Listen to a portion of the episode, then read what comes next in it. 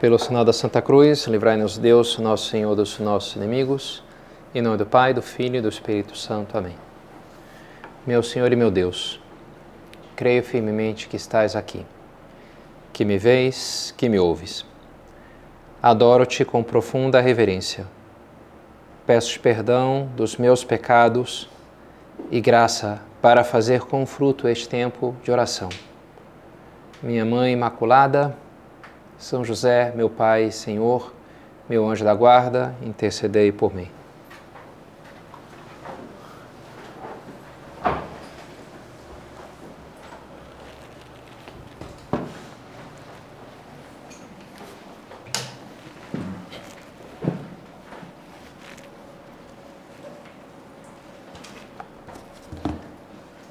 Se ouvirdes a minha voz e guardardes as minha, a minha aliança, sereis para mim uma propriedade particular entre os povos, um reino de sacerdotes. Fiz o meu retiro faz uns dois meses. Me chamou a atenção historinhas, né? A gente guarda mais as historinhas que qualquer coisa, né? Na pregação. E eu não sou diferente, né?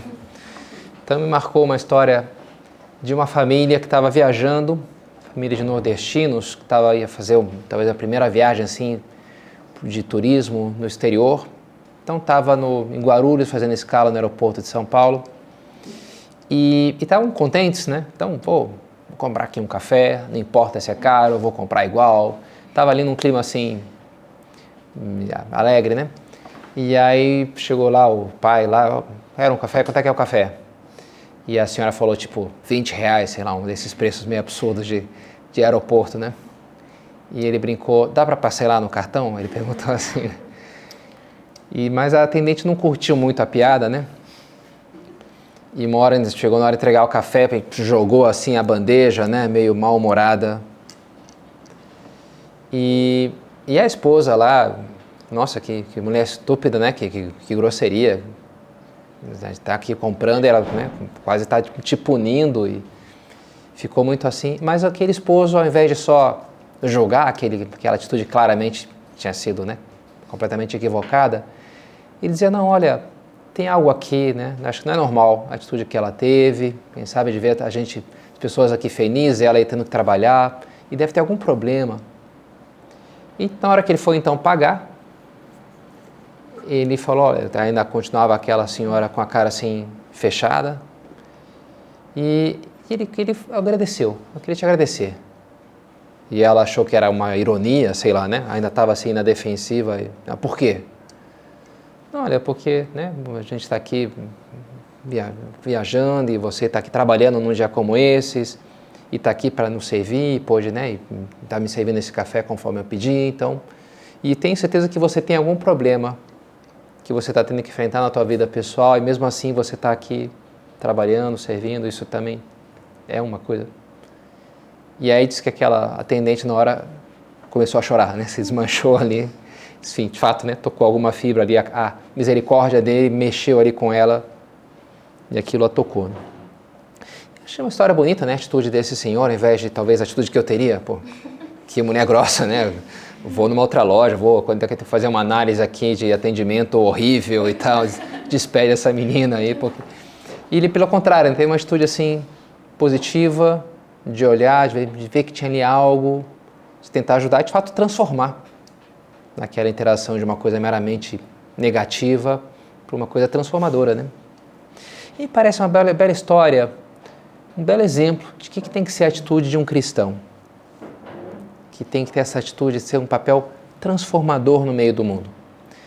Semana passada eu dei uma meditação que a gente falou bastante sobre a mentalidade laical, em que eu insisti nessa ideia de que o fiel leigo, ele é mais um no jogo do mundo, seja no debate político, nas artes, nos esportes, que um cristão em absoluto se deveria sentir excluído desses debates por ser cristão, então não, não faço parte desse jogo, não tenho voz, porque você é cristão, católico, então você está fora. Não, como assim estou fora? Não, não existe isso, né?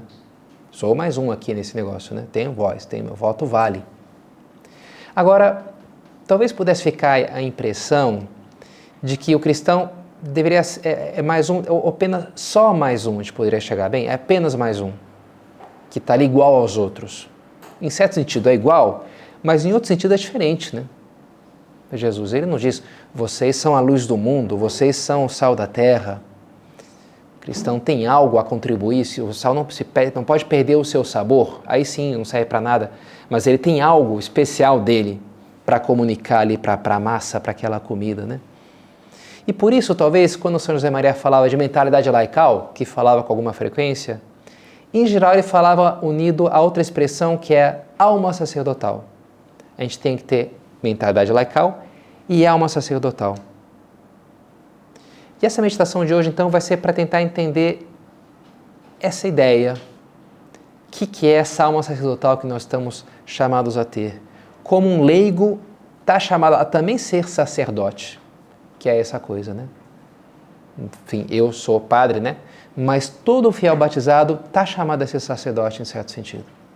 Existe essa alma, tem que ter essa alma sacerdotal. Já adianto que, que a resposta vai ser de três características: a discrição, o otimismo e o exemplo. Esses três pontos, né? Mas vamos começar pelo começo então. João Paulo II, quando ele era bispo de Cracóvia, ele foi ele participou do Conselho Vaticano II e voltou para a sua diocese. Ele escreveu então um documento querendo comunicar para a diocese ah, o resumo, o que, era a mensagem do concílio, o que, que ele tinha ido lá para Roma, o que, que era, o que, que eles tinham, que conclusões eles tinham chegado, mais além dos documentos do próprio concílio. E ele, para a sua diocese de Cracóvia, ele resumiu, ele falou, olha, a mensagem do concílio basicamente é sobre o sacerdócio de Cristo, Cristo, sobre o duplo sacerdócio de Cristo por um lado, o sacerdócio ministerial, hierárquico, que é o que eu tenho, né? E, por outro lado, o sacerdócio comum ou real, o comum dos fiéis, né? Que a pessoa recebe no próprio batismo. E essa ideia de sacerdócio comum ou sacerdócio real é equivalente ao que São José Maria quer dizer quando ele falava de alma sacerdotal. É a mesma coisa, é o mesmo conceito, teologicamente. E é algo que já a gente pode remontar ao Novo Testamento, as epístolas de São Pedro e de São Paulo. Por exemplo, pegamos a primeira epístola de São Pedro, comecei citando esse versículo: Vós sois gente escolhida, né? o povo escolhido, o povo eleito, né? o sacerdócio real, o sacerdócio régio, nação santa, o povo que ele conquistou.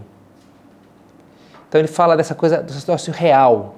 Real, não no sentido de irreal, de algo que não existe, mas no sentido de, de realeza.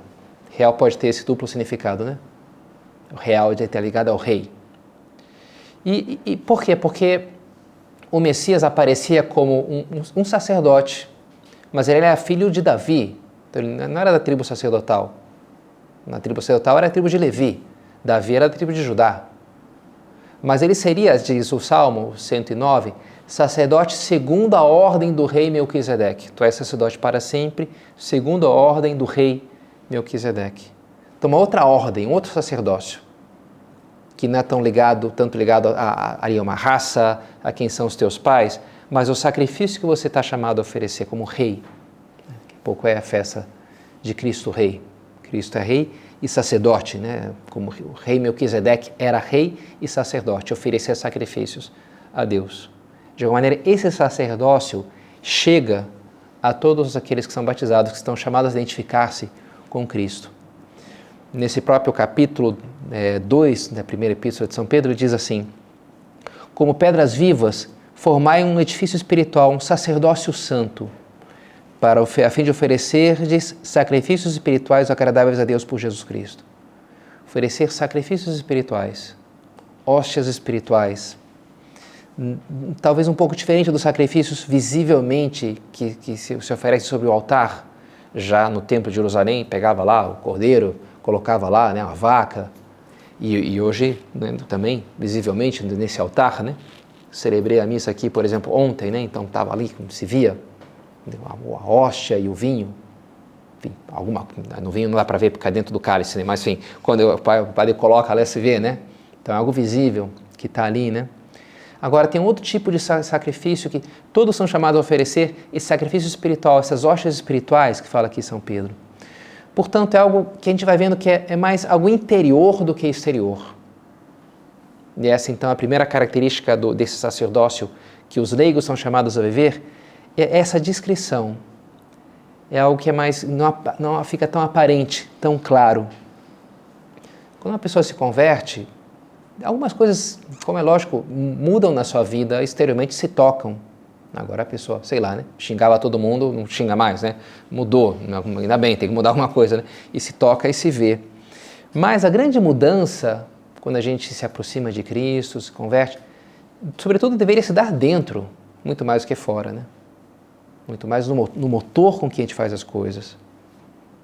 Tem um documento cristão muito antigo e famoso chamado Epístola a Diogneto, escrito no ano 120, mais ou menos. A gente não sabe o nome de quem escreveu, um cristão anônimo. Que ele começa, ele vai descrevendo para o seu amigo Diogneto, que ele viu falar dos cristãos, como é que eles são, e termina dizendo: Pois eu sou um deles. Ele termina anunciando a sua conversão ao cristianismo. Mas um trecho lá ele fala assim: os cristãos não se distinguem dos demais homens, nem pela terra, nem pela língua, nem pelos costumes. Nem em parte alguma habitam cidades particulares, nem usam alguma língua distinta. Encontram-se na carne, mas vivem não vivem segundo a carne. Moram na terra, mas são regidos pelo céu. Obedecem às leis estabelecidas, mas superam essas leis com as próprias vidas. Numa palavra, o que a alma é no corpo, isso são os cristãos no mundo. Chega nessa definição final, né? como a alma no corpo. E é muito interessante isso daí, né? alma no corpo.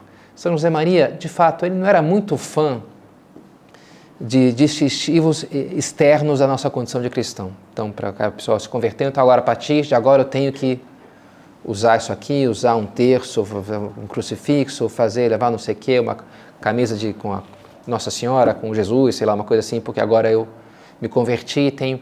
São José Maria não era muito fã não que seja, sei lá, proibido, algo errado, né? Fazer uma coisa dessas.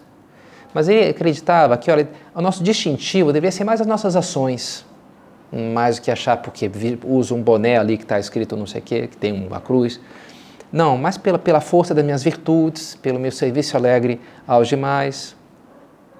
E talvez por isso que ele gostava de falar especialmente de alma sacerdotal. A alma que justamente, né, como usa aqui a epístola de Ogneto, é algo que não, não, não se toca tão diretamente, não, não aparece de forma tão imediata, mas está ali e tem uma eficácia fundamental. Né? Se você tira a alma do corpo, é definição de morte. Morreu, né? porque a alma não está mais ali. E se nota que não está porque parou, porque. Mas não é algo que se toca diretamente. Nesse sentido, o sacerdócio que os cristãos leigos são chamados a viver no mundo tem algo dessa ação silenciosa do fermento na massa. Talvez é menos aparente do que o sacerdócio né, de um padre, que vai vestido ali de padre, que vai lá e prega e fala as coisas, né? Mas nem por isso é menos eficaz esse sacerdócio que está aí metido no meio das realidades humanas. São José Maria, nesse sentido, pinta uma cena, um ponto de sulco, escreve-me na cozinha junto ao fogão Está começando a tarde, faz frio. Ele vai imaginando a cena. Senhora lá na, no, na, na, na, cozinha. Ao teu lado, a tua irmãzinha, a última que descobriu a loucura divina de ver a fundo a sua vocação cristã, descasca batatas. Então são duas mulheres, uma acabou né, de se converter, de encontrar sua vocação, e está ali descascando batatas naquela, naquela tarde fria ali na cozinha. Aparentemente, pensas, o seu trabalho é igual ao de antes. Contudo, há tanta diferença. É verdade, Antes só descascava batatas, agora santifica-se descascando batatas. Então, exteriormente não mudou muito, né? Estava ali aquela mesma operação ali, descascando batatas, mas agora, agora mudou completamente, né? Exteriormente talvez não, mas ela está se santificando através daquilo. Ela faz com toda uma outra alma, com outro espírito, aquela mesma ação, talvez exteriormente que repetiu, que fazia antes igual, né? alma sacerdotal. O sacerdócio é isso, é algo interior que a gente está chamado a viver, né? o sacerdócio comum dos fiéis. As batatas eram um pouco essas hóstias espirituais de que fala São Pedro. Bem, não as batatas propriamente, né? mas o amor, o carinho com que, que ela colocava a Deus, descascando aquelas batatas, né? fazendo aquela tarefa, seja qual for.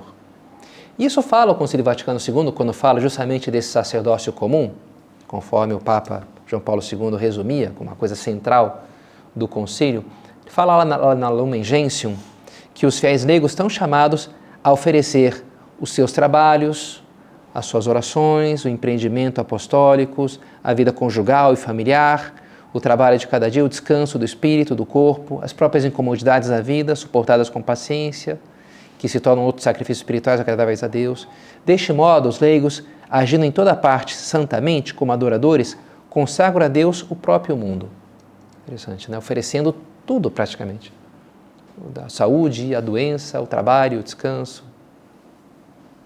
Tudo a gente é, vive assim esse consecratio mundi, é uma expressão famosa, né? A consagração do mundo, levar a Deus o mundo. Agora, para Deus a gente deve oferecer só coisas boas, não é verdade? Já no Antigo Testamento isso está muito presente. O sacrifício de, Caim, que Deus rejeita e aceita o de Abel, porque Abel oferecia o cordeiro sem mancha, Caim oferecia as frutas podres. Quando fala do templo, tem que ser a melhor madeira, tem que ser de ouro, tem que ser lá de, de seda, o tecido, porque é para Deus. Então tem que ser só uma coisa muito boa.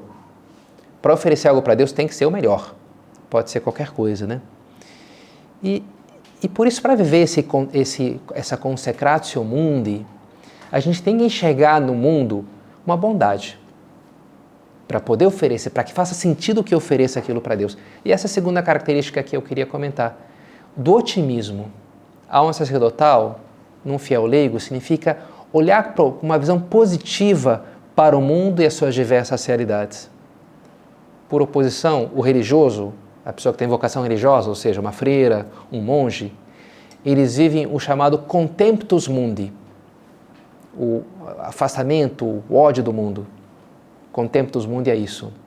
Esse mundo aqui é pouco, eu só quero saber de Deus. Não me interessa, não quero me meter em política, em esporte, na arte porque eu quero me dedicar só à oração. Isso é a revocação religiosa, que abandona o mundo para hum, ficar lá no, convento, no mosteiro, viver como se já estivesse no céu, né?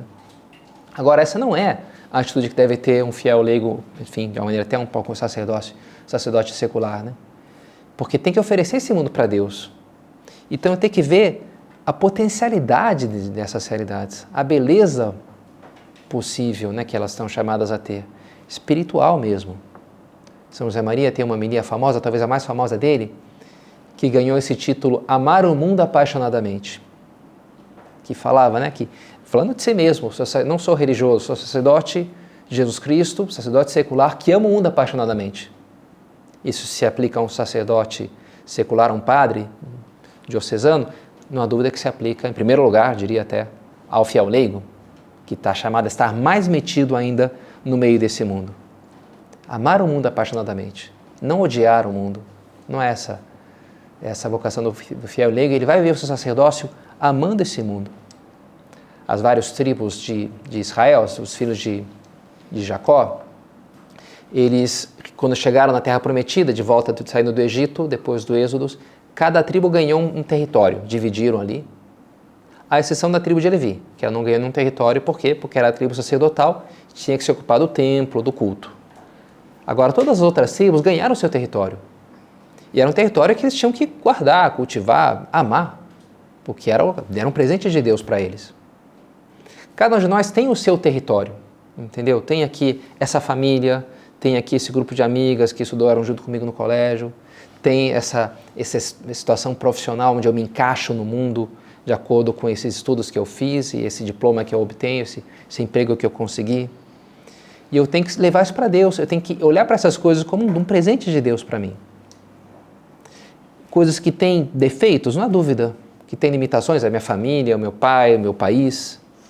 Não há dúvida, né? Mas também tem a sua potencialidade, tem coisas boas. E que eu tenho que saber extrair essas coisas boas. Todas essas realidades são dons que Deus me deu. Eu não posso enterrar. Domingo agora vai ser a parábola dos talentos. Ah, é só um talento, é ruim, é pouco, o outro ganhou cinco, outro ganhou dois. Vou enterrar, não sai. Não, não, peraí, você tem que render esse negócio, não pode enterrar. Vai ser te pedido contas desse, do que, que você fez com isso.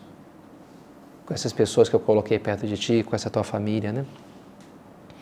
Eu não posso ficar travado nos efeitos do mundo das, das pessoas, mas tem que ver o lado positivo delas. Hum. A pessoa me falava esses dias que estava lendo, terminou de ler esse livro, O Jardim das Aflições do Olavo de Carvalho. e dizia, pai, eu fiquei bem aflita, estou bem, bem desanimada. porque, enfim, porque eu não li o livro, mas fala dos problemas do mundo, da hipocrisia nas ciências, na, na academia, na política, né?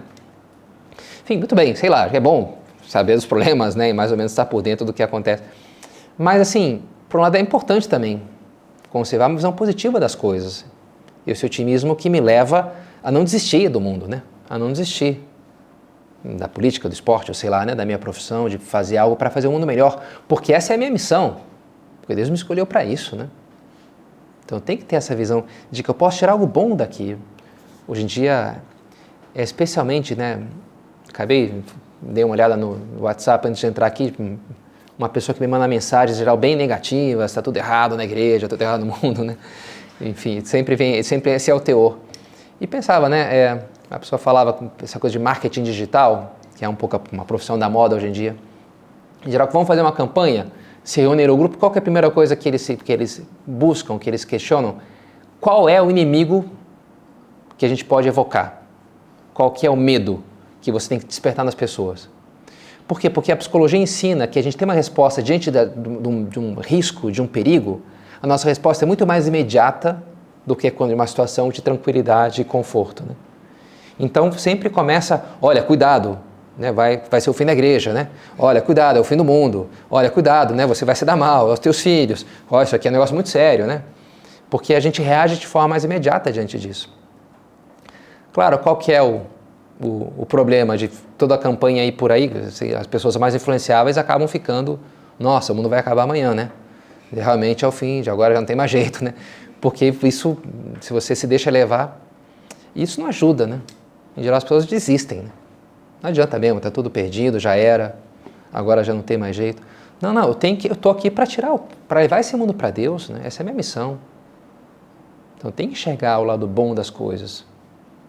Michelangelo parece que ele pegava lá as, as pedras de mármore grandonas, que ele pegava aquelas estátuas de uma peça só e ele alguma vez falava, olha, tá aqui, tá aqui dentro já.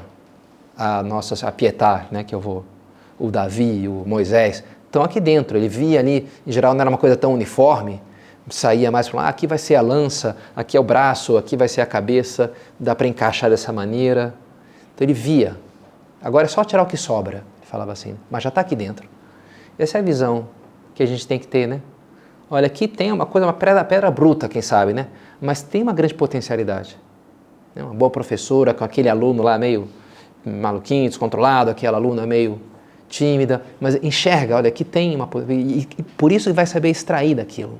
E parece que os bons diretores de almas precisam, sobretudo, dessa, dessa habilidade, né? E os bons padres que, que conheci, muito, que eram bons, eles, eles sabiam ver, eles eram muito otimistas, né? Ver o lado positivo das pessoas e ver mais além das misérias que estão ali, talvez dominando a sua atitude atual, mas ver tudo onde a pessoa santa que ela, essa pessoa pode ser, né? Um dia. Eu, em concreto, peço por isso todos os dias o dom da ciência e do conselho ao Espírito Santo. Por, por dom da ciência, enxergar isso daí, o valor potencial, né, sobrenatural das realidades humanas, das pessoas. E o dom do conselho é por onde conduzir as pessoas para chegar lá, né? para que a pessoa consiga desenvolver toda essa beleza espiritual que ela está chamada a ter, o dom da ciência e, e do conselho. Então, enxergar a beleza das pessoas para depois conduzir, extrair o que cada um tem de melhor. E, e, nós, padres, podemos fazer isso de forma muito direta na nossa pregação, falando né, do Evangelho, de Nosso Senhor, no atendimento individual das pessoas. Mas o, o fiel leigo também tem, nesse sentido, um papel único para desempenhar, nesse levar as pessoas para Deus. Porque uma mania pode ser muito bonita e edificante, né, como meditações, né, pode ser, né? Ah, legal, bonito o que o senhor falou aí.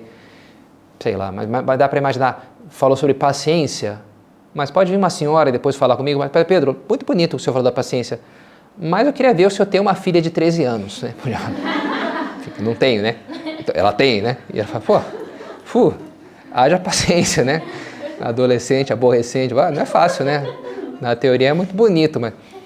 Então, daí a importância de, de ter, sabe, um, um, uma senhora santa que está lutando para ser santa, que tem uma filha de 13 anos. E não desistiu de ser santa, entendeu? E, e é, é, esse é o papel que falava São José Maria, e é o terceiro ponto que eu queria comentar, né, de como viver sacerdócio real, comum dos fiéis, levando o mundo para Deus. Isso vai se dar em grande parte através do exemplo. Né? Porque não é só alguém que está falando, como os sacerdotes falamos, enfim, procuramos dar bom exemplo também, né? Não vou dar mau exemplo, tentar, né? Diminuir o meu mau exemplo para vocês. Mas é muito diferente alguém que tem as mesmas circunstâncias, né? Que está lá, quem sabe até na mesma, no mesmo hospital, no mesmo escritório, na mesma universidade, naquele ambiente horrível lá, e aquele ambiente anticristão, e tem, sei lá, né? Mesmo, mais filhos até do que eu tenho, não sei, né? Frequenta esses ambientes. E ela está lutando para ser santa, né? E ela leva isso tudo com alegria e procura né, amar a Deus e, e, eu, e, e lutar por criar uma família muito bonita como ela vai criando. Então isso impacta de uma maneira muito imediata, né? E tem um papel transformador no mundo. São José Maria fala muito disso. É assim que a gente vai levar o mundo para Deus, né? os fiéis leigos. Como era no começo do cristianismo, foi assim. Claro que havia pregação, sei lá, de São Pedro, de São Paulo, mas as massas eram contagiadas pelo exemplo vivo dos primeiros cristãos metidos nas várias circunstâncias da vida. Então, é, essa é a terceira característica, levar o mundo para Deus através do exemplo, porque exemplo é muito significativo. Esses dias me deparei com um livro que estava escutando sobre um efeito psicológico que me chamou a atenção, chamado o efeito da ancoragem. E, e dava exemplo, você, por exemplo, você pergunta para umas pessoas sobre a altura das sequoias. A sequoia é a árvore mais alta que tem, né? Em geral, nem tem a menor ideia né, qual a altura da sequoia. Mas se, se fazia dois grupos. O primeiro grupo perguntaram: você acha que a sequoia ela chega a alturas maiores que 365 metros? Sim ou não? Você acha que ela chega a toda essa altura?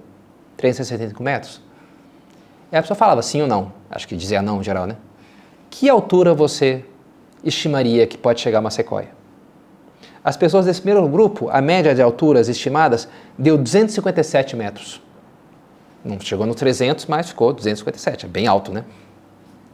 Depois, um outro grupo, eles perguntavam: Olha, você acha que as sequoias elas chegam até 55 metros de altura? 365, 55, né? A pessoa falava: Sim, não, acho que sim. Qual altura você estimaria que chegam as sequoias? A média desse segundo grupo deu 86 metros. As médias, né, diferença 257, 86. Por quê? Porque partiram de âncoras de muito diferentes, né? A âncora é a primeira sugestão que você dá para a pessoa. Você poderia pensar, bem, mas sei lá, aqui não tenho a menor ideia, né? Se a pessoa perguntou, treino daqui deve ter a ver um pouco mais ou menos com aquilo. Então você tende a ficar. Mas olha, isso funciona também com corretores de imóveis, que na teoria conhecem mais ou menos o preço do imóvel mas se você apresenta um imóvel para ele com um preço X, olha, você acha que esse preço é bom? Que preço você daria para o imóvel? Se o preço inicial é 2x, o, os preços tendem, tendem a aumentar 41% da estimativa de um corretor que a princípio é um cara que sabe daquilo, né? Sabe quanto é que vale cada, mais ou menos, né? E até o caso mais extremo ainda foi com juízes é, alemães, que a gente fala, o alemão é um cara objetivo, né? que tinham 15 anos de experiência, então pegava vários caras desses, e falaram de um caso de uma mulher que foi pega roubando lojas. Cleptomaníaca, sei lá, né? E aí a pergunta era: quantos meses você daria de pena para essa mulher? Só que antes de fazer essa pergunta, eles davam dois dados para eles que eles jogavam. E os dados eram viciados. No primeiro par de dados, sempre dava três o resultado: dois e um. E no segundo par de dados sempre dava 9. 5 e 4 ou 6 e 3. Então, eles perguntavam, você acha, você, o número de meses que você daria de pena para essa mulher é maior ou menor do que o que deu no dado aqui, né? 3 ou 9?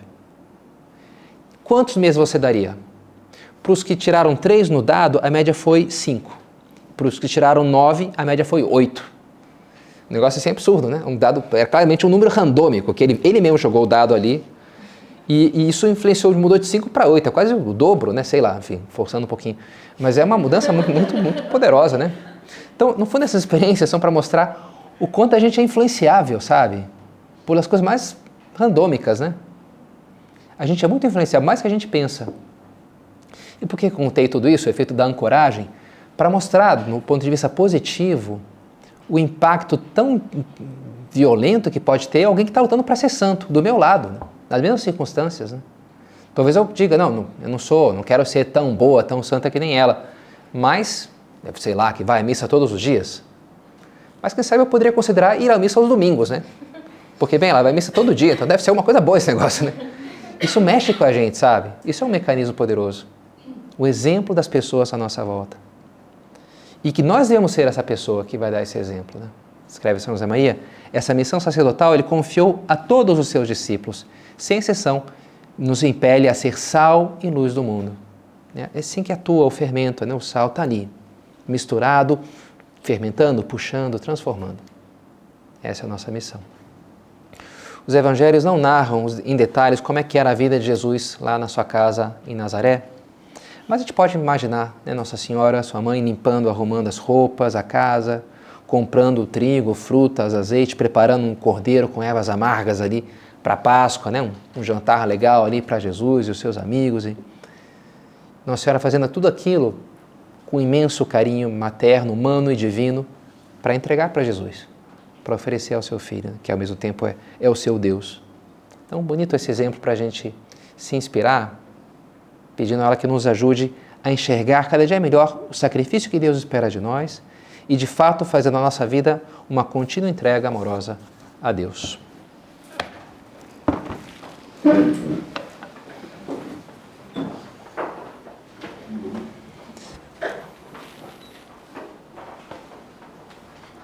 Dou-te graças, meu Deus, pelos bons propósitos, afetos e inspirações que me comunicaste nessa meditação. Peço-te ajuda para os pôr em prática. Minha Mãe Imaculada, São José, meu Pai Senhor, meu anjo da guarda, intercedei por mim.